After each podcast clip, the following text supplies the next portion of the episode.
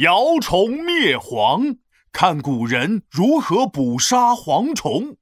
啊，有虫子！怪，皮大龙，全是小虫子，呃，怎么办呀？我们被虫子包围了。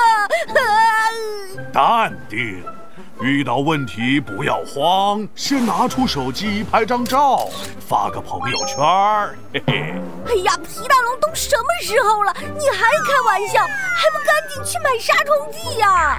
哎，用什么杀虫剂？只要一盏灯，再来一盆水，你看，是不是虫子都飞到水里了？咦，真的？你怎么会这种小妙招啊？因为我就是。什么都懂，皮大龙长得可爱，特别萌，知道世间各种事，人人都叫我小神童。你都多大岁数了，自己心里就没点数吗？还小神童？好了好了，不开玩笑了。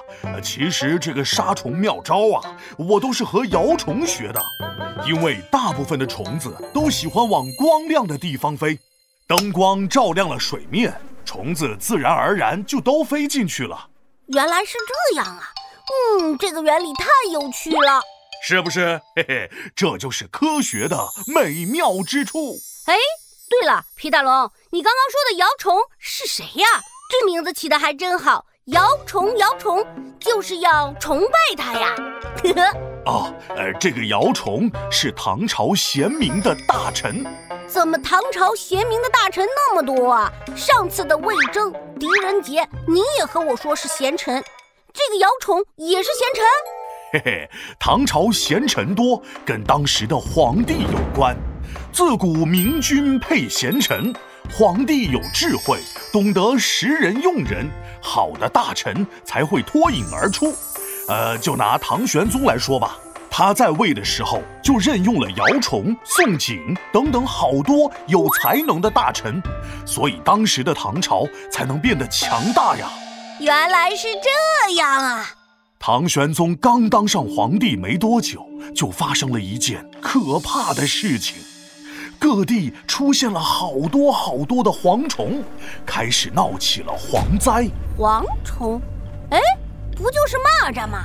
一蹦一蹦的多可爱呀！哎，这个蝗虫不吃粮食的时候可爱，如果吃了百姓的粮食，而且吃的还不少，这时候就变得可怕了。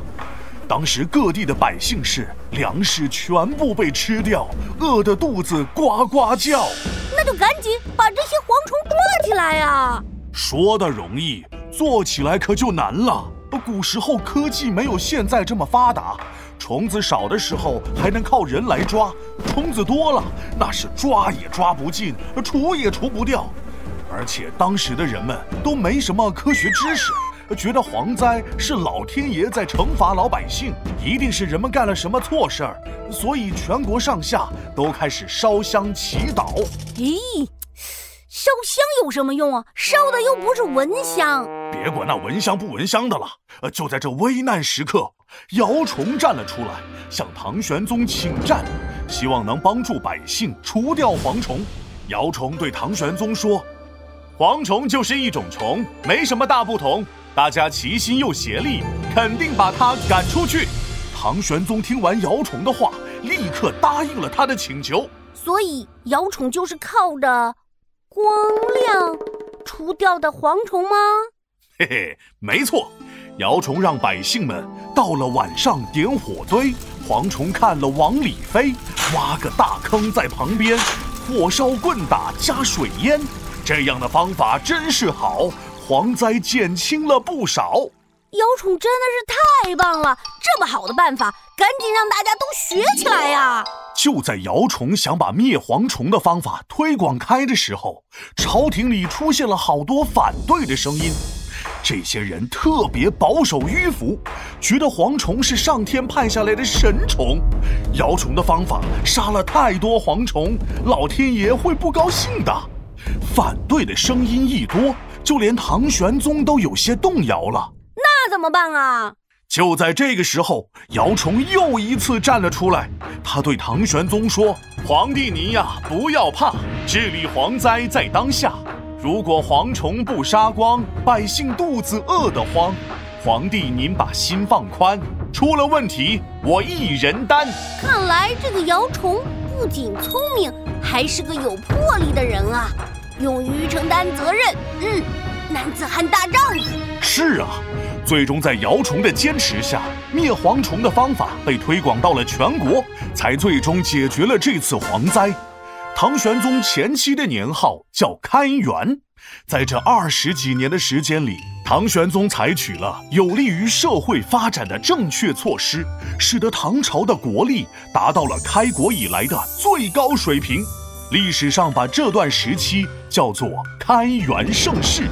当时的唐朝，那是街上的商品满目琳琅，仓库里的粮食多得无比寻常，百姓生活过得像蜜糖，国力达到了最辉煌。